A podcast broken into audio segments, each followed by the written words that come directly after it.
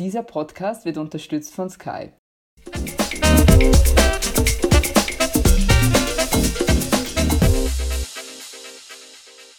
Sie hören Serienreif über die prunkvolle Welt der Serien. Ich bin Doris Prisching. Michaela Kampel. Mein Name ist Daniela Rom. Und ich bin Anja Antonias. Wir widmen uns der vierten Staffel von The Crown.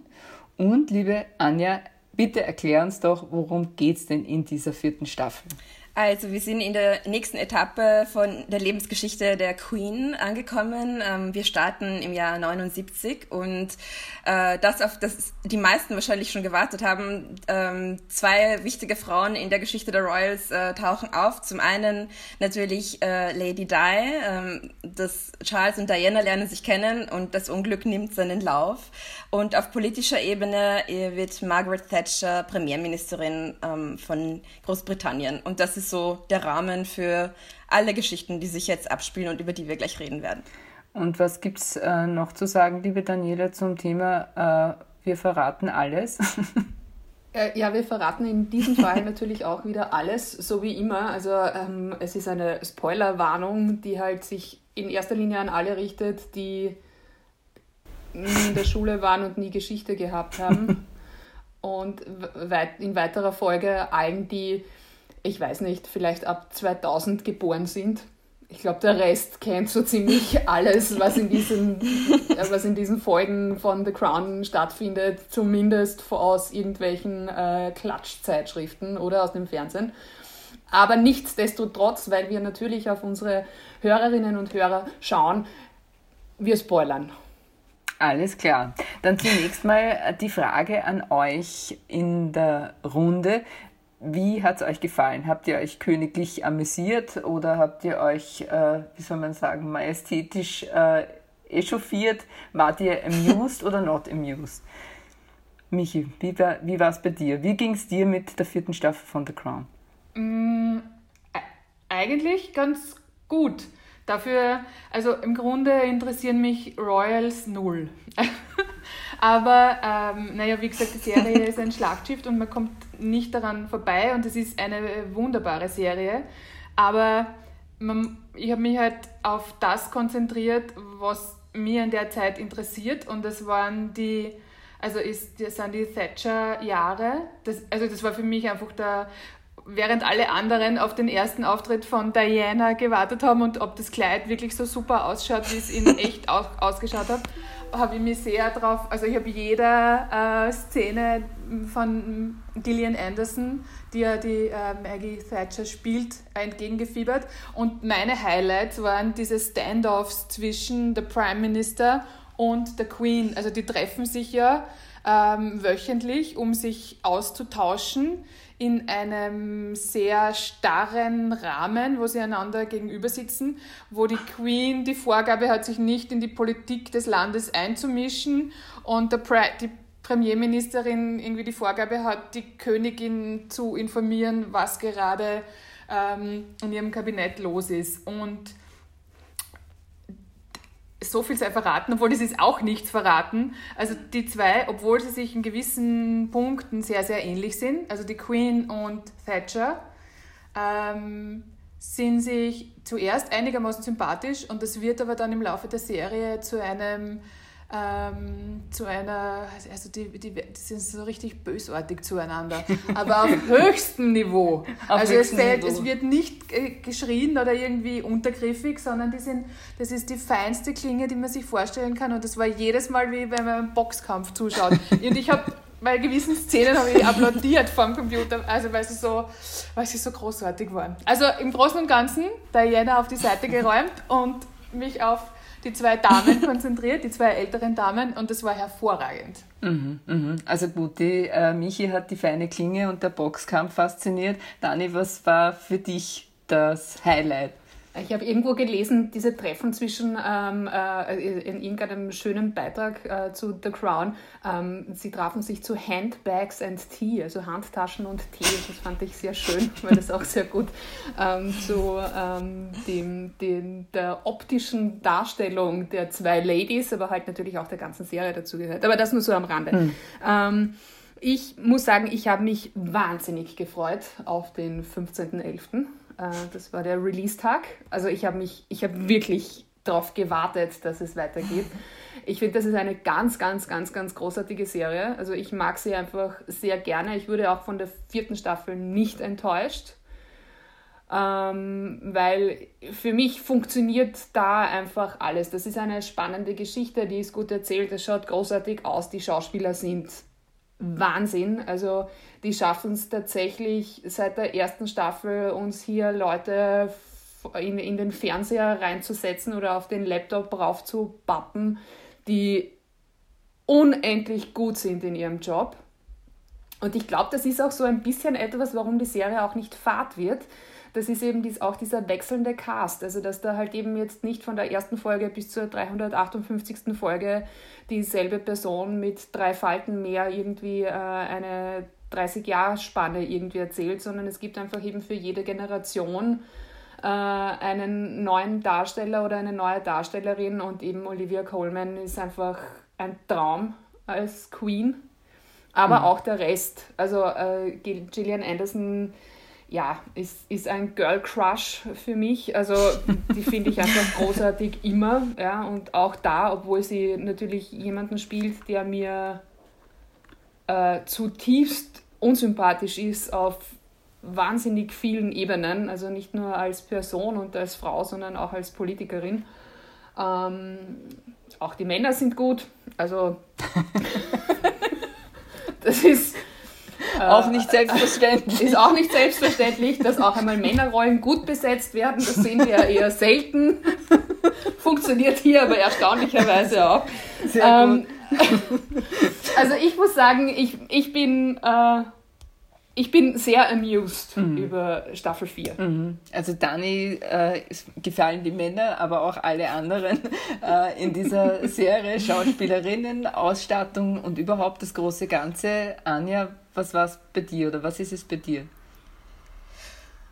Ähm, also für mich ist es eigentlich auch seit der ersten Staffel so eines der Serien-Highlights jedes Jahr. Ähm, und ich habe mich auch wahnsinnig gefreut. Also ich kann mich da komplett an die Dani anhängen im Lob. Ähm, es ist eigentlich alles, was mir von Anfang an gefällt. Das gefällt mir immer noch. Ich finde, sie haben das Niveau konstant hochgehalten und die Schauspieler sind wirklich ein Wahnsinn. Also ich finde, die sind jetzt auch richtig in ihren Rollen angekommen. Auch die neu dazugekommen sind, ähm, die junge äh, Lady Di, wie heißt sie, äh, Emma Corrin heißt die Schauspielerin.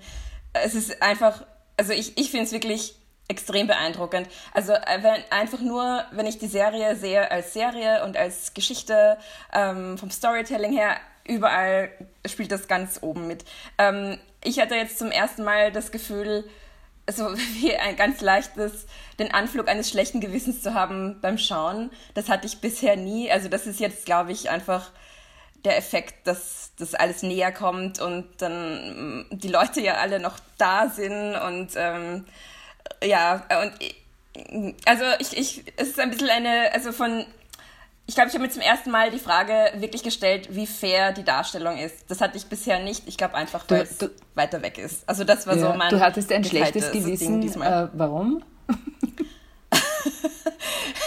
also ich weiß nicht, es hat sich diesmal ein bisschen mhm. voyeuristischer angefühlt als bisher, weil ich, ich glaube, man konnte sich einreden, solange es noch so weit äh, zurückliegt, dass es halt das ist quasi eine historische mhm. Serie, das ist Geschichte.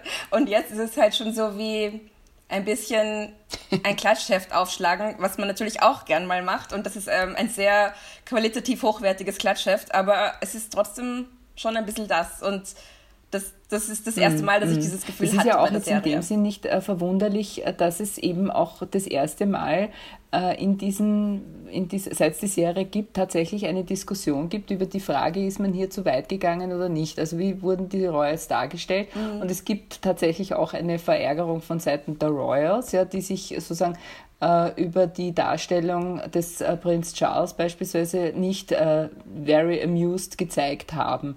Die Frage ist jetzt auch, also mhm. also wie viel Realität, wie seht ihr das, ist in der Fiktion drinnen eigentlich? Also wie sehr kann man sozusagen als wir, als tatsächlich Außenstehende, die aber im Grunde genommen jahrzehntelang äh, doch auch begleitet worden sind, ja, und die, äh, die Geschichte speziell Charles Diana, aber eben auch die historische, äh, die, die historische Geschichte, die erzählt wird, ja, mit äh, Margaret Thatcher, die, äh, die, die, die, den Falklandkrieg und, äh, und, und, und IAA und was sonst auch alles da drinnen steckt. Wie schätzt ihr das ein? Wie viel Realität ist in der Fiktion enthalten? Anja, was ist, was ist da deine äh, Erkundung? Ähm, naja, also ich denke, man weiß ja schon Dinge, die einfach so nicht stimmen, also die einfach widerlegt wurden, ähm, die von den Zeitebenen nicht zusammenpassen. Das gab es bisher ja auch alles. Also ich, ich denke, äh, Peter Morgan und alle Schauspieler in sämtlichen Interviews betonen ja immer, dass es quasi eine fiktive Serie ist und die Schauspieler gehen an ihre Rollen heran, dass das halt einfach Charaktere sind und jetzt nicht reale Persönlichkeiten. Ähm, ich weiß nur nicht, also ich bin mir selber nicht sicher, ob die sich halt so einfach machen können jetzt, weil ja, es ist Fiktion und ja, das ist mir bewusst, aber trotzdem glaube ich schon, dass das sehr reale Auswirkungen haben kann auf die Leute, die jetzt ja noch leben, wie zum Beispiel, also eben, wenn wir schon beim Charles sind, das ist, finde ich, ein ganz gutes Beispiel, weil er so dermaßen schlecht wegkommt in dieser Staffel. Ich meine, wir wissen ja nicht, wie er weiter dargestellt wird in den nächsten zwei Staffeln.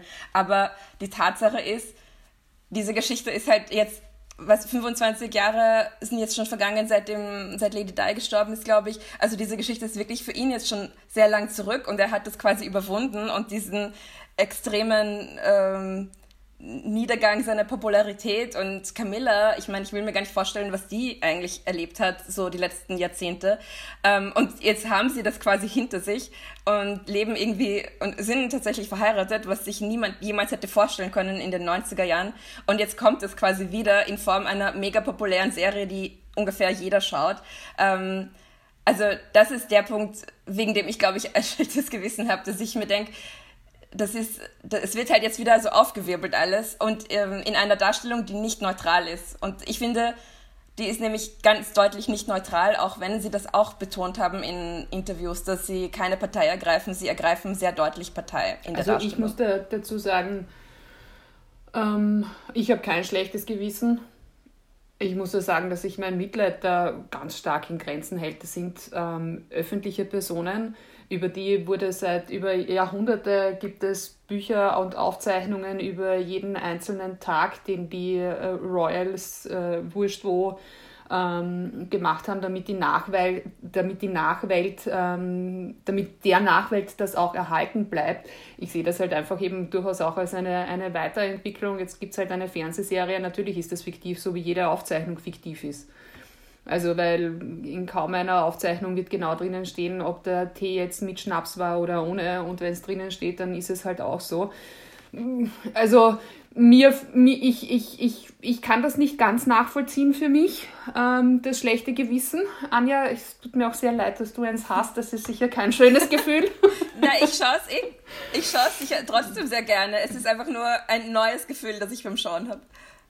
Aber die Frage ist zum Beispiel, was sind denn die Szenen oder fäll, was, fällt, was fällt euch ein, wo ihr sagt, also das hat gestimmt oder das hat so nicht gestimmt? Ja? Also mir ist ja zum Beispiel, ich habe da nachgeschaut mit dem Michael Shear, also das ist diese äh, Commonwealth-Serie, die, dieser Beschluss, ja, die Folge ist großartig, ja, das muss man wirklich auch noch einmal gesondert hervorheben. Das ist schon einmal, wie die beginnt, ja, mit dieser, mit dieser Kamerafahrt äh, durch alle Commonwealth-Staaten, äh, wo eben Situationen dargestellt werden. Und da ist es schon so, also dass man sagt, der, der Michael Shear, also dieser Pressesekretär von äh, Königin Elisabeth, war quasi verantwortlich und er wurde sozusagen dann auch zur Verantwortung gezogen, nämlich äh, in dem Sinn, dass er ja als Quelle genannt wird, die, diesen Artikel in der Sunday Times über den Konflikt zwischen Queen und äh, Thatcher geleakt zu haben, ja, was ja so überhaupt nicht ähm, äh, belegt ist, was er auch immer bestritten hat und wozu man ihn hier auch genötigt hat, ja, so wie es halt sagt. Also man hat ja irgendwie so dargestellt, also der hätte mehr oder weniger, ist er unter Druck ges gesetzt worden und man hat ihn dann mehr oder weniger fallen gelassen, weil man ihn dargestellt hat, als hätte er das Ganze, diesen Verrat begangen, ja.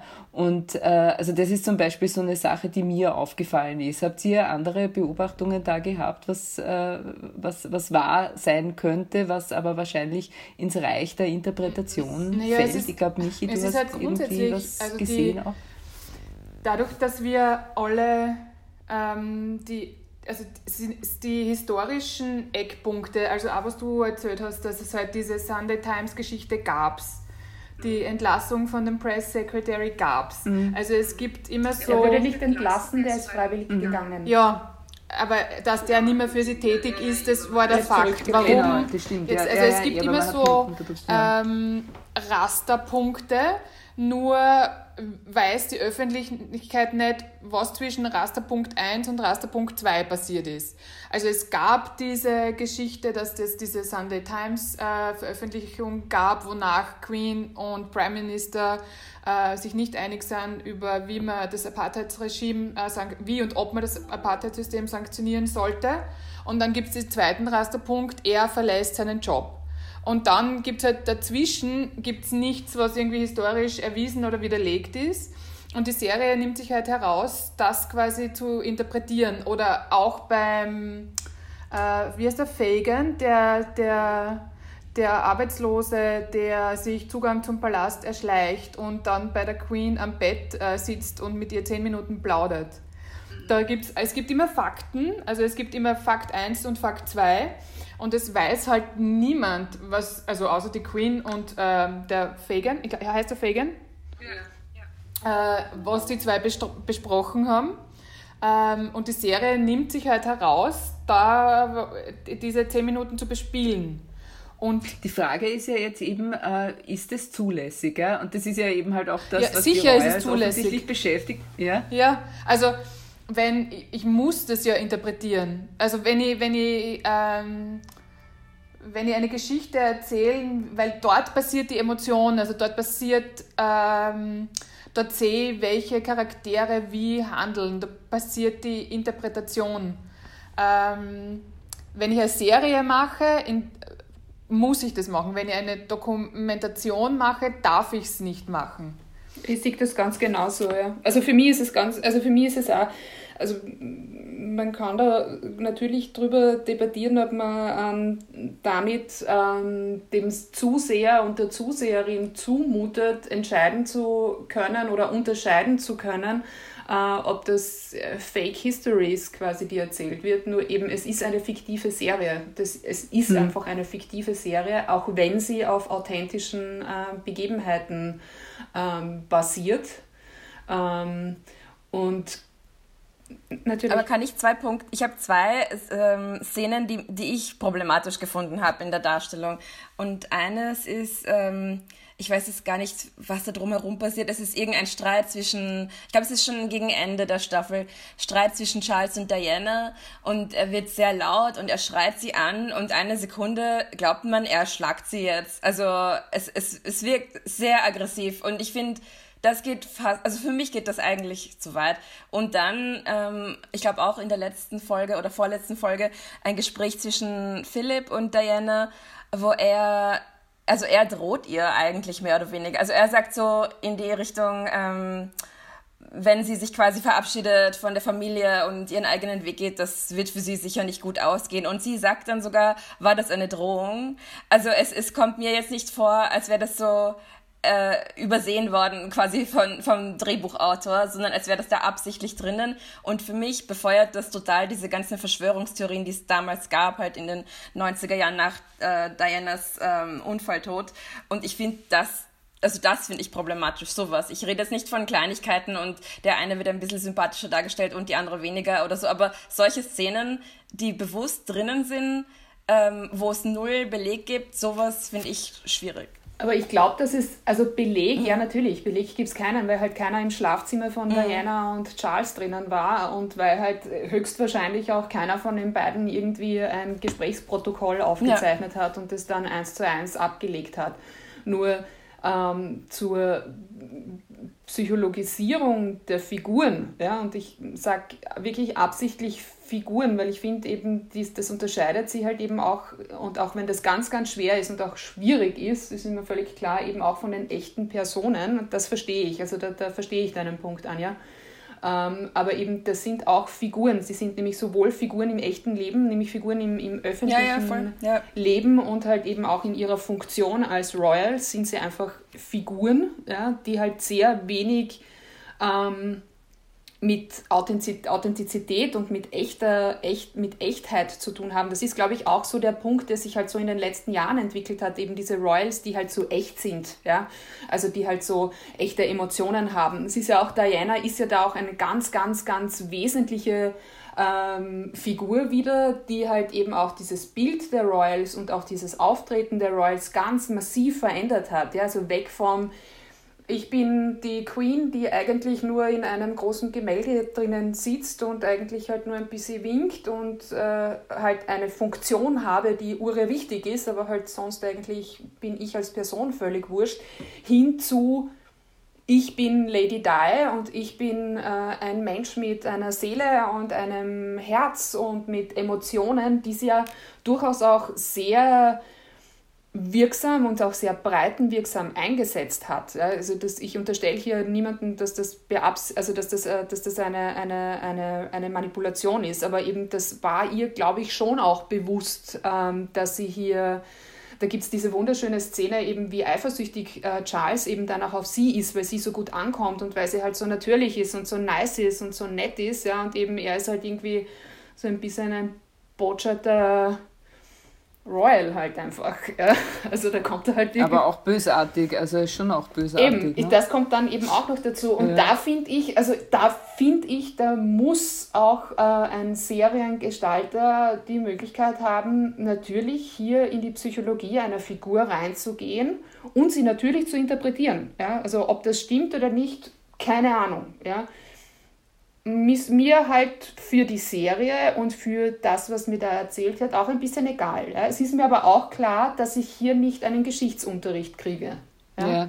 Ich frage mich aber trotzdem immer bei solchen Sachen, ja, ist es ja so, ich meine, wir haben ja eben schon gesagt, es gibt Leute, die nach 2000 zur Welt gekommen sind und diese Geschichte nicht äh, sozusagen mitbekommen haben in irgendeiner Form, ja, und die schauen sich das jetzt an und die sehen das jetzt in alle, bis in alle Ewigkeit so, ja. Also es ist schon eine Form der Geschichtsschreibung bei allen Abstrichen, die man ziehen muss, ja. Und, äh, und das ist wahrscheinlich auch die Sorge, die die Royals jetzt haben, ja, quasi, dass sie sozusagen noch äh, schlechter eigentlich dastehen, als sie in der Regenbogenpresse ja, in den 90er ja, Jahren mehr oder ja. weniger, oder? Ist das auch das, Anja, was dich eigentlich auch ein bisschen naja, betrübt? ich meine, bitte, es betrübt mich nicht. also ich mich schon. Aber ja, ich fand, ich fand das einfach interessant, weil ich mir diese Gedanken bisher nicht gemacht habe, was ja eigentlich auch total scheinheilig ist, weil das waren ja davor genauso reale Personen, die halt fiktiv irgendwie dargestellt werden. Mhm. Nur die kannte, also ich kannte ich halt unter Anführungszeichen jetzt nicht so wie die aus der vierten Staffel. Mhm. Es ist halt jetzt mhm. näher. Ich meine, beim, beim, beim Peter Morgan ist es ja so, also der, der, der, der Showrunner, der ja eben auch schon äh, The Queen mhm. äh, geschrieben hat, der ist äh, an und für sich, es ist auch interessant eben, wie man das abwägen kann oder wie man diesen Grad beschreitet, ja, was nehme ich jetzt oder was nehme ich nicht. Ne? Und ich habe es zum Beispiel sehr interessant gefunden, dass sie von der, von der Hochzeit, ja, also von der mhm. Royal Wedding, ja, wo es eben halt diese Bilder gegeben hat, die wir, glaube ich, alle noch äh, gut in Erinnerung haben, oder ich zumindest, ja, äh, ähm, dann, die, die nimmt man nicht, oder? Das ist doch, das fand ich aber schon irgendwie wirklich gut, oder? Mm, ich habe das auch sehr spannend gefunden, welche, welche mhm. was sie zitieren. Also, weil es gibt ja Unmengen an, an Bildmaterial mhm. und Videomaterial und Zitate und ikonenhafte Bilder und die man von denen, von den Royals kennt und welche davon wieder in der Serie auftauchen. Und das sind, ich meine, es gibt sie schon, aber es sind es gibt diesen einen, dieses eine große Verlobungsvideo äh, mhm. von Charles und Diana, wo mhm. er dann sagt, what, also auf die Frage, ob er, ob sie so, so, Bock ob sie so verliebt sind, wie sie, wie sie, oh, wie ja. sie wirken, ja. sagt er dann, whatever love ja. means oder so in die Richtung. Ja. Ich meine, den lasse ich doch stehen, oder? Ich meine, Entschuldigung. Und sie hat es aber wirklich, glaube ich, geflasht, oder? Also ja. das ist nicht, das ist auch in der Realität so gewesen, oder? Genau, und das ist ein Zitat. Also das, das ist, ja, ja, ja. ich glaube, das, das kannst du auf YouTube mittlerweile anschauen mhm. und das ist echt eins, also es gibt diese Momente, wo sie parallel, also wo sie quasi die Realität kopieren, auch bei einzelnen Thatcher ähm, oder, oder Downing Street Reden oder mhm. im Parlament, ähm, das, mhm. wo sie einfach wirklich historisch. Es gibt dann einmal auch so eine Überblendung zwischen, wo Thatcher das letzte Mal äh, Abschied nimmt von Downing Street und dann ins Auto einsteigt und wo dann, wo sie dann mhm. das, das, echte Fernsehbild mit der Gillian irgendwie sich ähm, überschneiden lassen. Mhm. Aber sie nehmen manche, und da, da hat, mir hat das nämlich auch gewundert, ich habe mir gedacht, so jetzt sehe ich das Kleid und jetzt kommt dieses reingehen in die Kathedrale, das, was man kennt, über diese Stufen hoch oder die Kutschenfahrt oder so.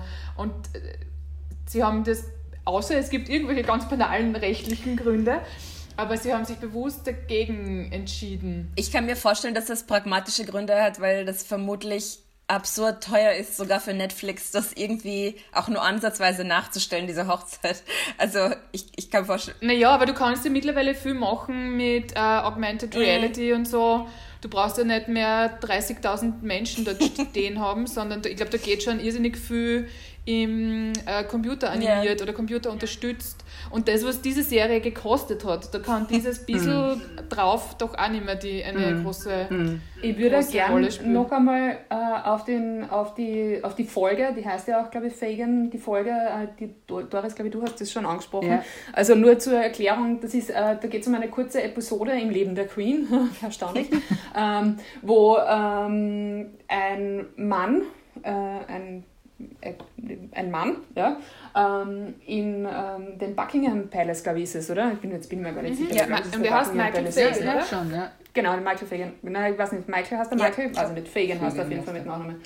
Ähm, äh, in das Haus einbricht, nämlich zweimal hintereinander, also hintereinander nicht ganz, aber er schafft es zweimal und beim zweiten Mal landet er auch im ähm, Schlafzimmer der Queen, die dort auch schläft, also die ist anwesend ähm, und in der Serie wird das so abgehandelt, dass ähm, also es gibt einen Background, eine Background-Geschichte zu diesem Typen, nämlich eben, dass er seinen Job verloren hat und er sauft und die Frau ist weg und hat ein Nein und also es ist halt so ein tragisches, also es wird halt anhand dieser Figur wird so ein bisschen ähm, das Großbritannien Anfang der 80er Jahre erzählt, also halt eben den wirtschaftlichen Untergang und halt eben die hohe Arbeitslosigkeit.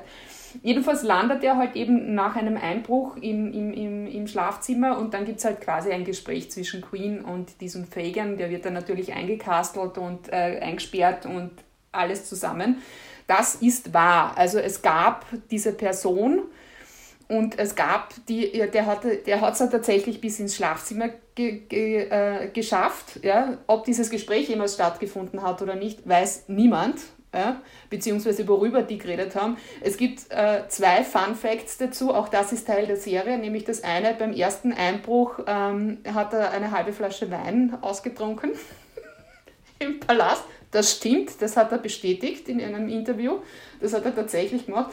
Und das zweite ist, dass selbst die Background-Geschichte ähm, nicht ganz klar ist, ob die so richtig wahr ist. Also was man aus Interviews direkt äh, danach weiß, ist, dass er offensichtlich auf einem äh, Magic Mushroom Trip ein bisschen hängen geblieben ist.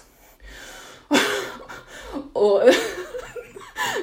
ja, und äh, also das sagt er selber, also das ist jetzt nicht etwas, was man, sondern das hat er selber gesagt. Ich glaube, ich weiß gar nicht, wann der, ich glaube, ich glaub, er ist mittlerweile auch gestorben.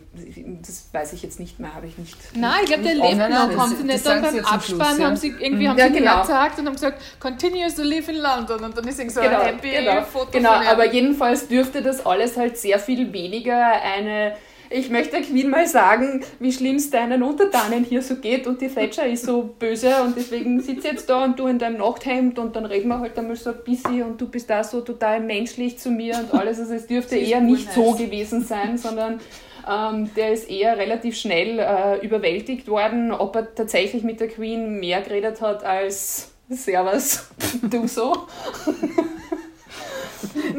Großartig. Ist nicht überliefert. Großartig. Aber ich fand es sehr lustig. Sehr gut, Ja, aber sehr gut. Wir, man hat ja diese, ähm, diese Erzählung gebraucht. Also genau. erstens, um halt irgendwie die Auswirkungen der Thatcher-Liberalisierungen zu zeigen, diese endlosen Schlangen von Arbeitslosen und wie dreckig es den Leuten geht und so.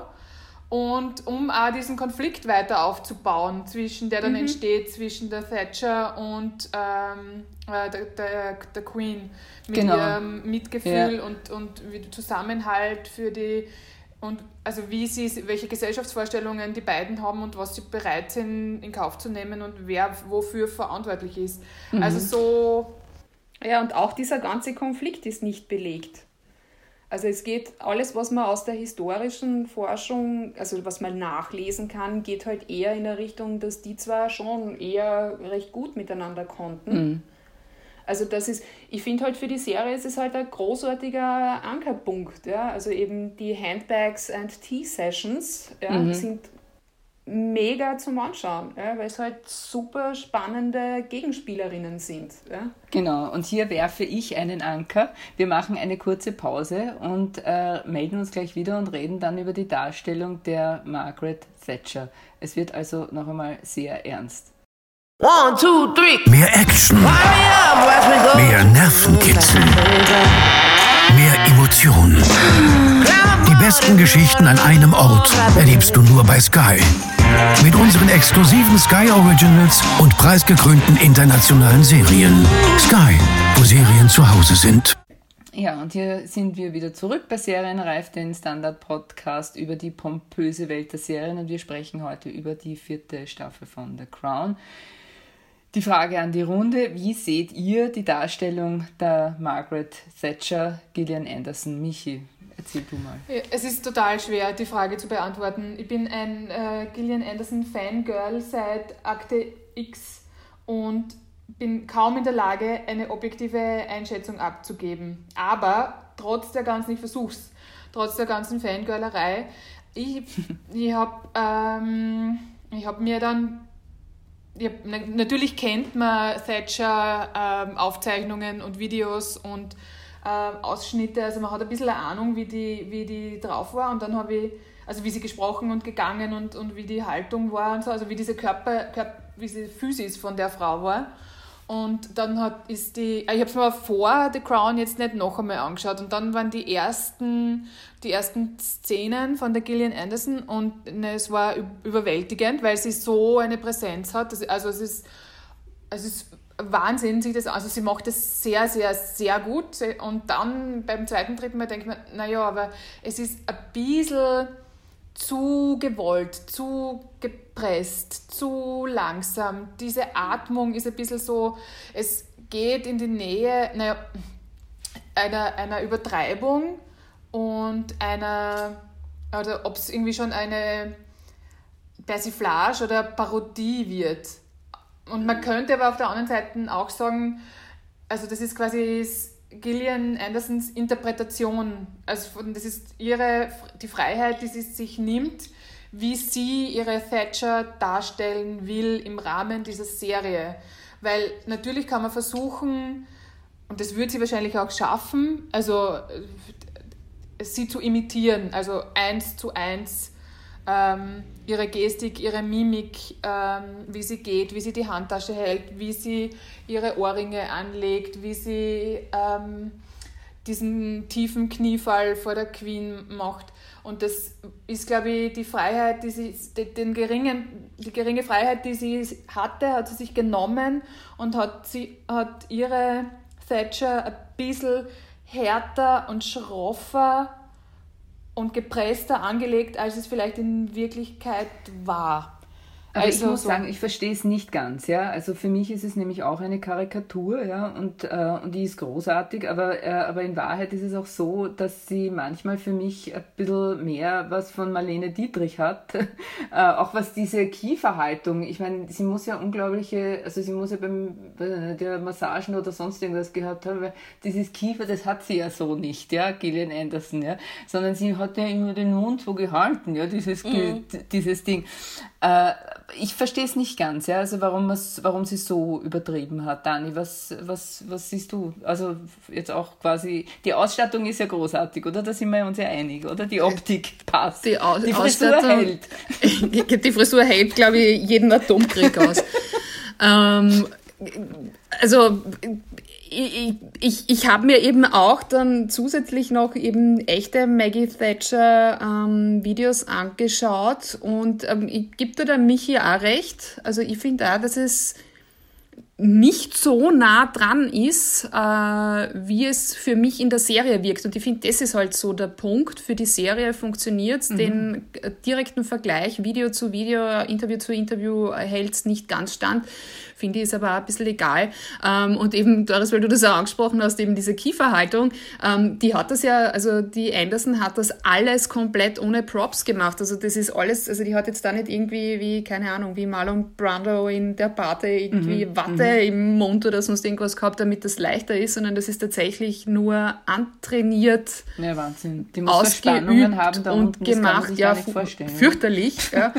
Ähm, und äh, ich habe irgendwo gelesen, äh, dass das Schwierigste, das Aufwendigste und ähm, auch Peter Morgan hatte sehr viel mitzureden, so wie äh, viele Serienmacher dann eben sich auch sehr aufs Detail versteifen, war dies, tatsächlich diese Perücke, also diese Haare so hinzukriegen. Und da habe ich als, als äh, äh, Beauty-Expertin äh, natürlich auch mir gedacht, so auf, na, also so, also die Haare waren schon echter Org von der echten Maggie, aber so Org waren es dann auch nicht. Ja, also tatsächlich auch im direkten Vergleich. Aber halt eben diese Perücke, ich meine, das ist ein Wahnsinn. Ja. Also die haben da, ich glaube, monatelang versucht, irgendwie Haarfarben hinzukriegen, sind klar heillos daran gescheitert, weil sich mhm. offensichtlich Maggie Thatcher entweder die Haare selber gefärbt hat, auf jeden Fall halt aber mit irgendwelchen mhm. ähm, Tuben herumprobiert hat. Das mhm. heißt, die hatte auch in echt quasi jedes Mal so wie wir echten Menschen im echten Leben, ja, also auch bei mir ist es so beim Haarefärben, es ist nicht jedes Mal gleich, manchmal ist es ein bisschen dunkler, dann ist es ein bisschen heller, ein bisschen blonder Maggie Thatcher hatte das Problem auch. Ja, die hatten natürlich auch das, das so sind wir. Ja, da sind wir uns nachher sehr ähnlich. Ja. Ähm, und ähm, die haben halt da eben wirklich bei dieser per du besser. bei dieser Perücke. Weil das müsst ihr euch mal vorstellen, wie viel Haarspray die Frau gebraucht hat. Ja, damit das Ding, also und das ist mhm. tatsächlich, ja, also das sind Haare, die bewegen sich nicht im Wind. Ich meine, die ja. kann da nicht irgendwie lässig auf einem Pferd dahin reiten. Es ist auch übrigens eine sehr schöne ja. Folge, die offensichtlich auch komplett fiktiv ist, wo sie auf Balmoral das erste Mal ist und Nein, da aufgezogen wird. Ja, aufgezogen wird von den ganzen Royals. Never happened. Ja? Naja, Just saying. Na, ganz so ist es nicht mit Balmoral. Es ist schon passiert, die Einladung ist auch passiert. Einzelne ja, ja. Szenen sind nicht passiert, aber so irgendein Berater, der da dabei war, hat gesagt, die overall, also diese, der, der, der Grundton, der vermittelt wurde über die Serie, quasi hat dann schon gestimmt. Mhm. Also so. Also es ist nicht so, dass sie da auftaucht mit dem falschen Kleid zur falschen Uhrzeit ähm, und so, aber grundsätzlich dieses Gefühl, das dadurch entsteht, ähm, dürfte, dürfte historisch annähernd korrekt sein, wenn man das so sagen darf. Ja, ich meine, das Spannende daran ist ja schon auch irgendwie auch, kann man da jetzt äh, Bezüge zur heutigen Zeit äh, herstellen, wenn man jetzt eben so die Zeit hernimmt, also jetzt rein politisch mal auch. Also wir haben die 90er Jahre äh, oder Ende oder 80er Jahre und es gibt eine ganz große Krise in Großbritannien, seht ihr da irgendwelche Parallelen, die man ziehen kann oder Schlüsse, die man herstellen kann, was es mit der heutigen Zeit auf sich hat? Ich weiß nicht, Dani, hast du irgendwas beobachtet oder ist dir da was aufgefallen? Ja, es ist, glaube ich, schwer zu sagen. Also natürlich ist jede Serie auch eine Serie ihrer Zeit. Also Großbritannien quält sich seit Millionen Jahren durch den Brexit. Es wird wahrscheinlich auch noch sieben Millionen Jahre dauern, bis da irgendwie was weitergeht ähm, dass da gewisse Themen natürlich angesprochen werden. Ich finde, das ist halt auch immer so ein bisschen ähm, die, die, die, die, die der Zauber der Serie, dass sie halt eben das, was die Michi schon gesagt hat, eben auch bei dieser Fagan-Folge halt eben versuchen zu verbinden, dieses private Leben der Royals mit den politischen Gegebenheiten des Landes. Und das haben wir ja auch in den letzten Staffeln immer wieder gesehen. Wie sehr das jetzt dann schon hindeutet auf heute, mm. Mhm. Weiß ich nicht. Ich meine, es ist so, ich habe äh, vor kurzem habe ich gelesen, ein Interview mit E.L. Kennedy, der, der, der Schriftstellerin, äh, eh bei uns im Album, also im Standardalbum. In Großbritannien gibt es seit Jahren eine enorm hohe Suizidrate. Die, die äh, Kennedy sagt, die Leute hier sind verzweifelt, weil niemand ihnen hilft. Das ist mir schon auch in der Folge, in der Fegen-Folge beispielsweise auch äh, mhm. aufgefallen. ja. Also ich, ich finde es schon irgendwie von der Zeit her spannend, gerade diese, diese Epoche, oder? Ja, es ist halt, es ist, ich finde zwei Sachen spannend und ich muss jetzt vorausschicken, dass ich nicht die große ähm, Großbritannien-Expertin bin. Aber was, was ich beim Sehen, also Thatchers Abgang hat ja dann unter anderem auch damit zu tun, dass sich die Konservativen nicht darüber einigen können, wie sie mit der EU-EG, damals noch EG, glaube ich, Integration weitergehen. Und dass, diese, und dass das dann halt in weiterer Folge auch den Sturz von, von Thatcher mit eingeleitet hat. Also der Streit über, mhm. wie gehe ich mit der Europäischen Union um, oder welcher Teil, was will Großbritannien, wollen die dabei sein, wie, wie und in welcher Form. Und dass, dass, ähm, dass das noch immer ein, also dass ich über 30, 30 mhm. Jahre äh, später das noch immer so ein riesen, riesen, riesen Thema ist in, in, in Großbritannien, war für mich schon erstaunlich, dass das ja. so rot Weil in Österreich, glaube ich, ist mit, ja. mittlerweile ich meine, ich glaube nicht einmal mehr die KPÖ will den Austritt aus der EU. Also es wird gestritten, um in welche Richtung und soll es eine Sozialunion werden, soll Steuern gemeinsam eingehoben mhm. werden, soll und so weiter. Also in welche Richtung geht's? Aber, aber ob wir, ob Österreich jetzt Teil der äh, Europäischen Union ist, ist, äh, ist ja. Konsens. Und das spielt ja. in, in, in Großbritannien immer ähm, ja, eben bis jetzt zum Brexit noch eine gravierende Rolle. Mhm. Und das, das Zweite, heißt also, was du gesagt ja. hast, Doris, ist dann diese, also diese Ungleichheit, die halt, mhm. vielleicht hat das auch ursächlich was miteinander zu tun, aber, mh, mm, aber die, die zunehmende Ungleichheit in, in der Gesellschaft, die ja. mit Thatcher. Das heißt, man kann ist. schon sagen, wenn man sich äh, The Crown anschaut, dann versteht man auch ein bisschen vielleicht, was heute so passiert in Großbritannien. Jetzt sagen wir noch ganz äh, schnell äh, was zum Ausblick. Also es gibt ja noch zwei Staffeln, 2021 keine. Was, was, was erwartet uns, was erwartet ihr? Anja, sag du mal. ähm, naja, wir haben ja noch ein paar Skandale, die auf uns warten. Also ich denke, es wird noch, es geht noch mehr in Richtung Klatschheft, ähm, einfach nur thematisch. Ähm, ja, dann wird Lady Di ja vermutlich in der nächsten Staffel sterben, schätze ich mal. Also, wenn ich das jetzt so sage. Spoiler! Spoiler! Spoiler! Entschuldigung. Na, ich bin tatsächlich gespannt, wie sie überhaupt mhm. aufhören. Also was der Punkt ist, an dem sie sagen, okay, den nehmen wir jetzt als Schlusspunkt. Da, da bin ich echt wirklich gespannt. Äh, natürlich die ganzen neuen, ähm, die neue Besetzung, weil das wird ja alles, hier, alle werden jetzt wieder ausgetauscht mhm. und gegen äh, ältere Versionen ähm, selbst. Wir werden alle nicht jünger, du musst jetzt nicht beleidigen.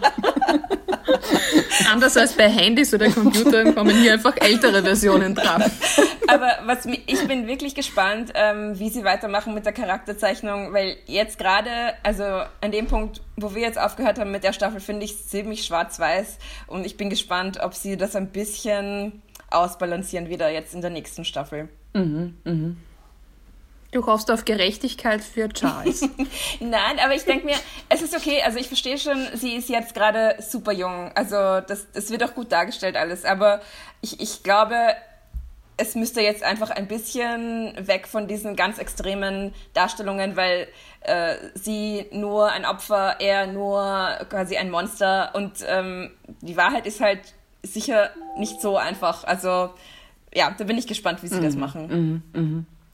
Äh, ja, und äh, damit sind wir auch schon bei unserer beliebten Rubrik und sonst, äh, streng nach Protokoll. Was können wir sonst noch aus der weiten Welt der Serien berichten? Dani? Ja, ich habe euch was mitgebracht und zwar habe ich euch was mitgebracht, läuft auf Netflix, äh, heißt Dash and Lily und ist eine Zucker, Zuckersüße und das ist im allerpositivsten aller Sinne gemeint. Ähm, kleine Liebesgeschichten-Serie mit Weihnachten Oh. und die sind richtig sweet. Also es passt perfekt in einen Lockdown und in all das, wo man sich eh nicht so sehr gerne vielleicht mit irgendwie was wahnsinnig tief schürfendem und ure Orgen auseinandersetzen möchte. Eine wirklich, wirklich entzückende kleine Serie auf Netflix, Dash and Lily. Sehr schön, Dankeschön. Entzückendes und sonst, Anja, dein und sonst. Ähm, ich habe was grottig Schlechtes. Also für alle, die jetzt noch nicht ähm, sich verabschieden können von den Windsors und äh, vielleicht irgendwie den Absprung schaffen wollen wieder aus dem Thema, empfehle ich, auf Netflix gibt's den Oliver Hirschspiegel-Film, ich glaube, der heißt eh Diana, mit Naomi Watts als Diana. Und der Film ist so schlecht. Er ist so, wirklich so unfassbar schlecht, dass er, man muss ihn eigentlich gesehen haben. Also ich, ich empfehle ihn wirklich, es ist es ist wirklich unterhaltsam. Und ja ähm, und auch eine gute Nachricht es kommt glaube ich also hoffe ich ein guter Film der heißt Spencer. Also der wird erst gedreht und Kristen Stewart spielt Diana. Und ich habe quasi uneingeschränktes Vertrauen zu Kristen Stewart. Und der Regisseur ist der der Jackie gemacht hat. Also ich glaube der hätte Potenzial. Also nur so als Hoffnungsschimmer. Okay, wunderbar. Und die äh, Michi hat, glaube ich, noch eine Warnung. Bitte, Richtig? Falls irgendwer da draußen dreijährige plus Kinder hat, fangt nie mit denen Peppa Pig zu schauen an, weil es ist die Hölle auf Erden. Es ist wie wenn man versucht, Cracksüchtige von wegzubringen von der Droge. Es gibt Schreiduelle und Tränen und es ist, es ist fürchterlich. Okay. Eine ich große habe hab auch, noch- ich hab auch noch ein so und sonst, womit man sozusagen äh, die Crack-süchtigen, mögliche Dreijährigen äh, wieder zurückführen kann ins Reich des Hier und Jetzt. Die Nachricht ist zwar schon eine Woche alt, aber wir Pferdenäherinnen, unter Anführungszeichen, ich habe mit Pferden überhaupt nicht so sehr, aber wir sind immer noch ganz aufgeregt, nämlich Black Beauty kommt wieder. Das ist eine Serie, die in den 80er Jahren gespielt ist. Das war über, über ein Mädchen, das irrsinnig gut reiten konnte und natürlich ein Pferd zum Freund hatte. Also Traum jedes, äh, jedes, äh, jeder kleinen halb äh, Aufwachsenden. Äh, es war total abenteuerlich und es war irrsinnig brenzlig und es war wirklich äh, besonders. Äh, ich bedanke mich fürs Zuhören. Und äh, danke auch unserer Aufnahmeleiterin Antonia Raut. Wir hören uns wieder. Ihr verabschiedet euch auch jetzt noch schnell. Baba! danke, danke und bleiben Sie gesund. Alles Gute.